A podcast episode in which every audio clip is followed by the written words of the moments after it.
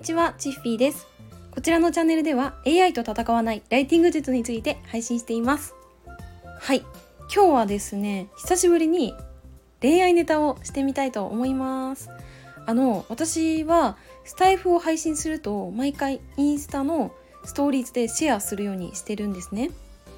あの、スタイフは毎日お昼のね12時に配信しています、まあ、ちょっとね夜になっちゃったりとか意味わかんない時間になっちゃったりとかもたまにあるんですけど基本的にはお昼の12時に配信していてでその内容をねインスタに上げるようにしてるんですけどあとあのスタイフで話したことはねあのノートにあの記事化しています。でその時にインスタとかノート経由でスタイフを聞いてくださった方から DM でね感想をいただくこともあるんですね。はい。あのいつも感想いただきありがとうございます。でその時にねあのこういうテーマを配信してほしいですとか、まあ、これについてもっと深く知りたいですとか言ってくださる方もいるんですね。それで結構私が驚いたのが割と恋愛ネタをねリクエストいただくことがあります。はい。なので今日恋愛ネタをね話すんですけどあの私は今年の1月にマッチングアプリのペアーズで出会った彼氏とお付き合いしているんですね。で今もう4ヶ月経過したところなんですけど付き合ったばっかりの頃ねあのスタイフでちょうどあの彼氏に対する愛をね語ったこともありました。はいこれたくさんの方に聞いてくださってちょっとね自分でもね恥ずかしいなって思ったんですけどあの意外とあの好評でした。はい。でそれからあの、まあ、私はね彼と毎週会ってて、まあ、それで喧嘩することもなくて特に不満もなく過ごしてきたんですけどでもあの4ヶ月もさ一緒にいるとね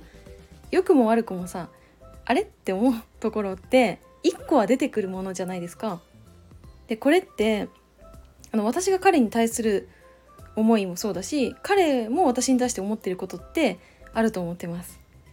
でさそのあれって思ったことがさ1個見つかると結構立て続けに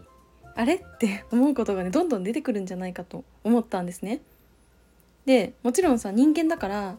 お互い理解できない部分があって当然だしそれはもう避けられないことだとは思っています。で私はねこの相手に対する疑問というかあれって思うこと自体が悪い感情ではねないって思ってますでもねこの、まあ、負の感情というかそういう疑問を持った時の感情の行き先ってこうどこにもないその感情の行き先がないとさ苦しくなっちゃうじゃないですか。それで私はあのそういうね気持ちを持った時にどうしようって思って悩んだ結果やっぱすっきりねさせるためにはブログにね吐き出すことだって思ったんですね。であの彼氏に対して、まあ、納得いかないみたいな内容で先日ねブログ書いてみたんですけど、まあ、その内容結構反響があってしかもなんか私はね彼の納得いかない内容についてその感情をねありのままに綴ってみてそれで気づいたことがあったんですね。なんかそれがうまくいってる部分とか綺麗な部分だけじゃなくてこういったドロドロした部分も 見せていっていいなって思ったんですね。うん、というのもねあの私自身がこう好きでね追っかけてるブログがあるんですねとある方の。でそのブログってもちろん楽しいとか嬉しいとかそういった感情がわかるような内容もたくさん書かれてるんですけど中にはめちゃくちゃ悩んでる内容とかうーんあんまりさあの人にね話せないような怒りみたいなものも綴られているんですよ。それでそのブログを見て私は人間らしさが現れててめちゃくちゃ面白いなって感じてるんですね。それであの、まあ、SNS は特になんですけどさ割と人間らしさに欠けてる内容が多いなって私感じててなんか投稿を見ててあこれってリアルの人が投稿してる内容なのかなって思うものが多いと思うんですけど皆さんそういう風に感じたことってないですか？例えば私が最近感じたものをね挙げてみると悩みがゼロの働き方とかね。でこれはすいませんあの言葉を選ばずに言わせていただきますね。悩みがゼロの働き方そんなわけあるかって私は思うんですよだってさどんなにすごい人とかどんなに結果を出している人とか、まあ、自分が好きで選んだ環境とかであっても絶対1個や2個悩みって持つと思うんですね。で私はめちゃくちゃ結果を出している方とかあのとあの一緒にねこうお会いしたりとかあと Zoom でお話ししたりとかする機会もあるんですけど私が抱えている悩みとはまた別のことで悩んでたりするんですね。だからなんか悩んでること自体がダメとかその無理していいところとか綺麗な部分だけを見せるっていう必要はねないなって思いました。はい、それで私は包み隠さず今回彼氏への疑問というか、まあ、毒をねブログで吐き出したんですけど結果的に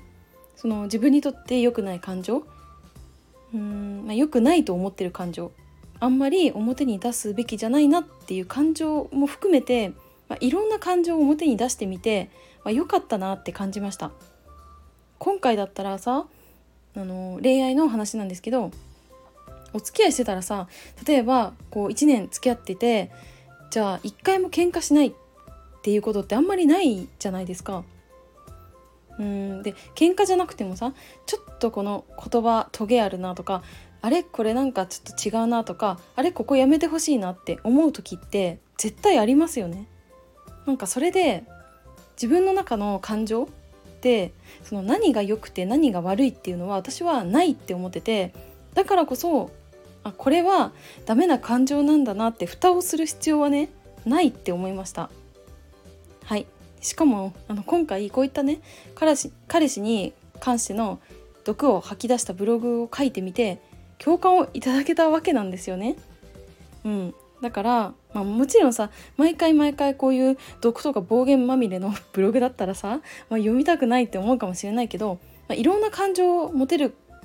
のは私は素晴らしいことって思っててなんかこういったさ感情を持てるのって、まあ、人間だけじゃないですか。だからこの感情はいいとかこの感情はダメって線引きする必要は私はないって思ってるんですよね。うん、はいなので、まあ、結論はあの感情のね良し悪しをねジャッジする必要はねないなって伝えたかったんでちょっと語ってみましたあちなみになんか彼氏に対してなんか毒をね吐きまくったわけなんですけどあのブログにあの彼のネタをね書いていいってもう了承を得てるのであの問題ないっていうことであの